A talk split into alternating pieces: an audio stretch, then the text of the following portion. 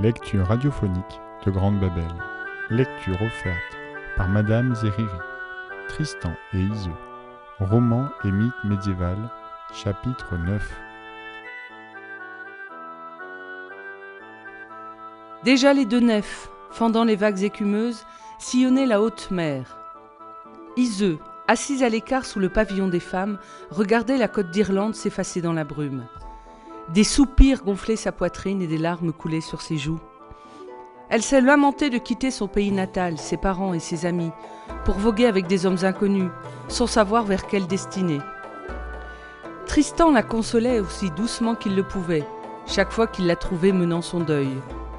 Il le faisait avec le respect qu'un vassal doit à sa dame, car, si touché qu'il fût de sa beauté, il n'avait d'autre vouloir, le fidèle, que de, lui être un réconfort en sa peine. Iseux lui répondait avec dépit Laissez-moi, éloignez-vous, que vous m'êtes importun. Pourquoi vous suis-je importun? Parce que je vous hais. Belle, pour quel méfait Parce que sans vous, je serais encore libre de soucis et de peines. C'est vous seul qui m'avez mis en ce deuil par ruse et duperie. Quel mal destiné vous a envoyé pour mon malheur de Cornouailles en Irlande? Où m'emportez-vous Je ne sais. Rassurez-vous, belle Iseux, vous vivrez à grande joie, reine puissante, sur une riche terre. Bientôt je vous donnerai pour seigneur un roi en qui vous trouverez chaque jour joie et belle vue, belle vie, bien, vertu, honneur. Je ne sais en vérité pourquoi vous me faites tous ces éloges du roi Marc, votre oncle. Peu m'importe qu'il soit véridique ou inventé à plaisir. Une seule chose compte à mes yeux, le mépris que vous montrez pour moi. Quel mépris? reprit Tristan. Pourquoi me demandez-vous ce que vous savez parfaitement? Mon père était prêt à me donner à vous en récompense. Vous m'avez dédaigné, et en prenant pour prétexte la fable du cheveu d'or, vous avez demandé ma main, non pour vous, mais pour votre oncle. Tristan ne sut que répondre, car il lui semblait superflu et irritant de reprendre une nouvelle fois par le menu l'histoire des hirondelles, du cheveu d'or et de l'engagement solennel pris envers Marc. Cependant, les deux nefs couraient sur la mer. Jusque-là, on avait eu bon vent et bonne traversée. Pourtant, Iseux et les femmes de sa suite n'étaient pas habituées aux fatigues des vents et des flots, et bientôt elles éprouvèrent des malaises dont elles n'avaient pas l'expérience. La veille de la Saint-Jean d'été, les vents tombèrent. Dans un ciel sans nuages, le soleil dans tout son éclat faisait miroiter les vagues. Une lourde chaleur accablait les hommes. Tristan fit aborder dans une île, et, lassés de la mer, les hommes et les femmes descendirent à terre pour s'ébattre sous les ombrages. Iseux préféra demeurer sous le pavillon, en compagnie de la seule Brangien. Personne d'autre ne resta sur le navire irlandais. C'est alors que la rusée servante, voyant la reine s'enfermer farouchement dans sa tristesse et son dépit, s'efforça de l'en faire sortir par d'astucieuses paroles. Pourquoi consumer les heures et les jours dans un sombre chagrin? Pourquoi redouter et maudire d'avancer votre union avec le roi Marc? Vous n'y pouvez rien changer puisque votre père en a souverainement décidé. Il vous convient maintenant de tirer le meilleur parti de cette nécessité et de faire contre mauvaise fortune bon cœur.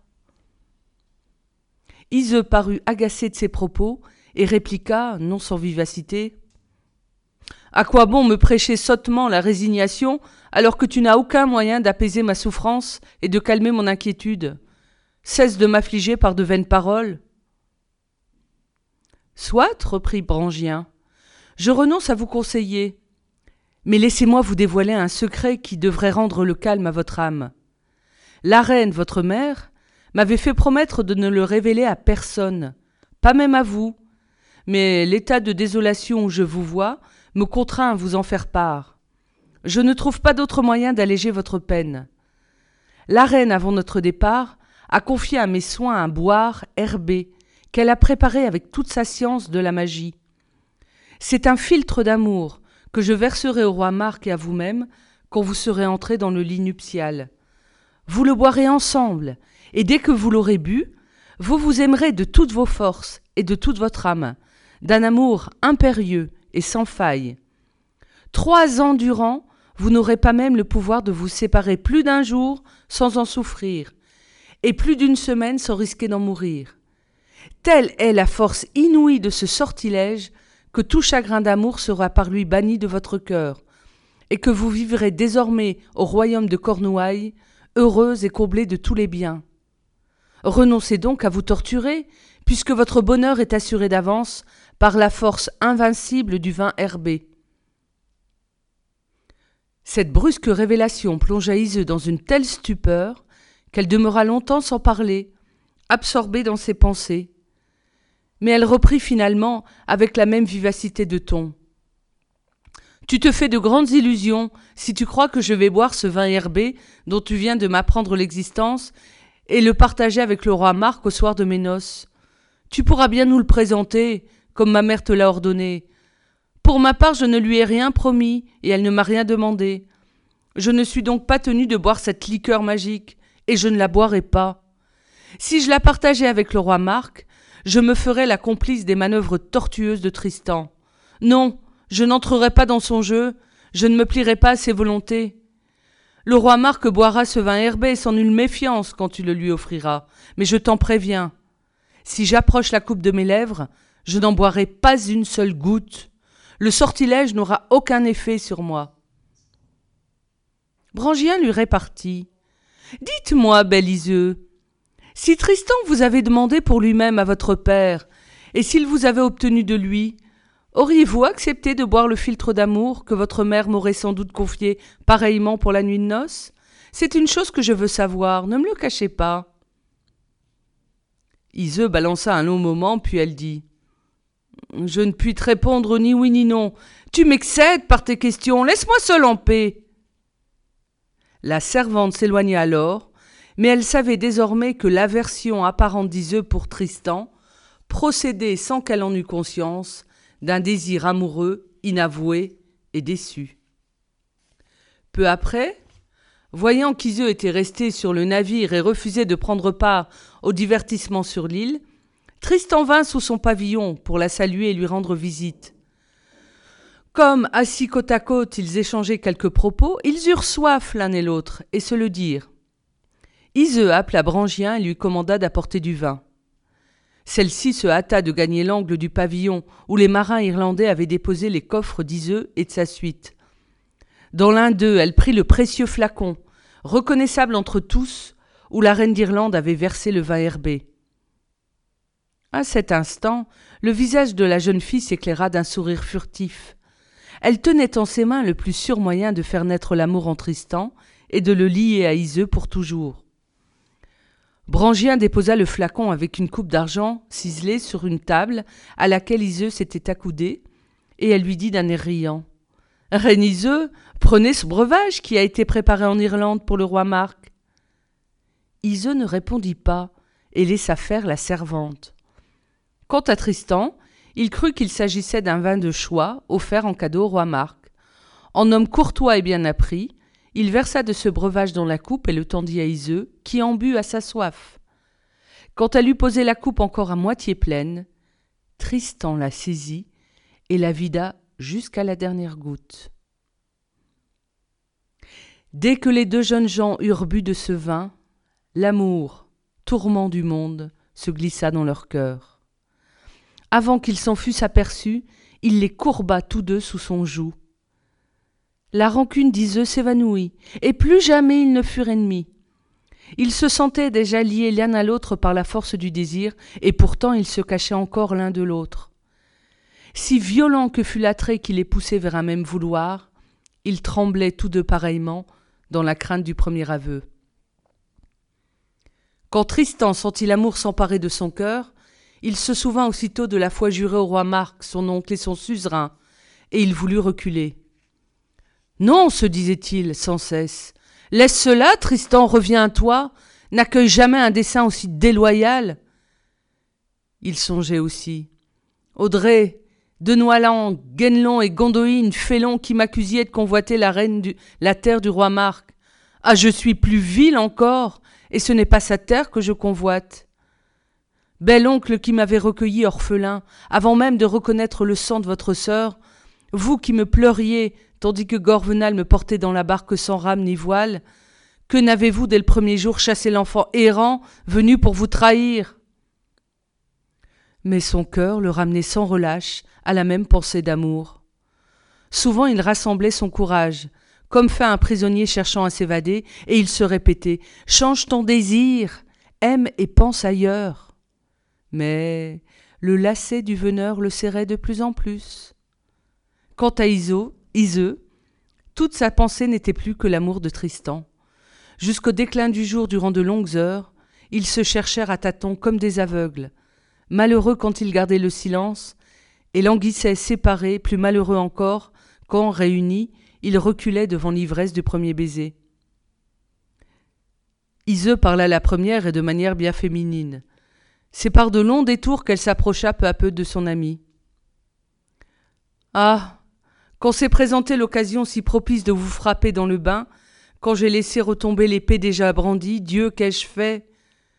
Ce que je sais aujourd'hui, si je l'avais su alors, par ma foi je vous aurais tué. Pourquoi, dit-il, Béliseux, qu'est-ce donc qui vous tourmente? Tout ce que je sais me tourmente, tout ce que je vois me fait mal, et le ciel et la mer me tourmentent, et mon corps et ma vie. Elle se pencha et appuya son bras sur lui, ce fut sa première hardiesse. Ses yeux, clairs comme des miroirs, s'embuèrent de larmes furtives. Sa poitrine se gonfla, ses douces lèvres frémirent, elle inclina la tête. Il lui dit à voix basse Iseux, vous seul et l'amour m'avez bouleversé et m'avez pris mes sens. Me voici sorti de la route et si bien égaré que jamais plus je ne la retrouverai. Tout ce que mes yeux voient me semble sans prix. Dans tout ce monde, rien n'est cher à mon cœur, vous seul excepté. Iseux dit Seigneur, tel êtes-vous pour moi. Dans leur beau corps frémissaient la jeunesse et la vie. Alors que des feux de joie s'allumaient dans l'île et que les marins dansaient en chantant autour des flammes rougeoyantes, les deux ensorcelés, renonçant à lutter contre le désir, s'abandonnèrent à l'amour.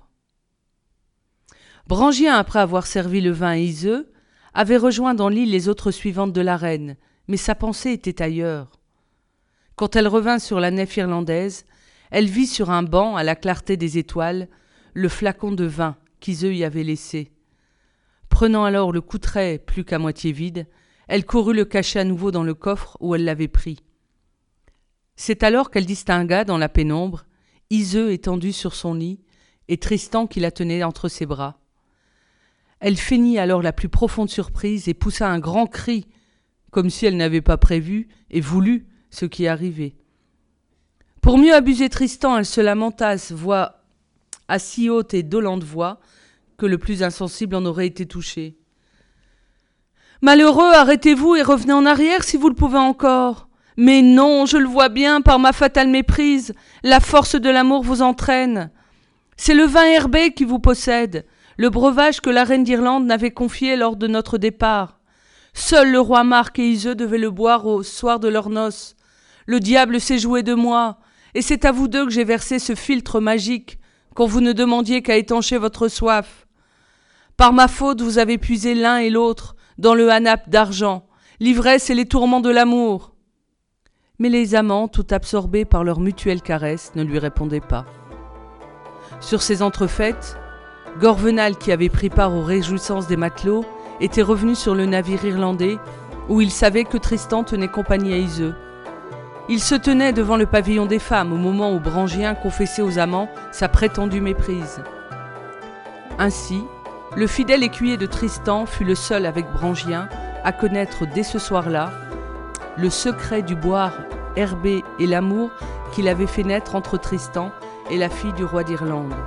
Nul n'en fut informé parmi les marins des deux navires, et aucune des femmes irlandaises qui accompagnaient Iseux n'en eut le moindre soupçon.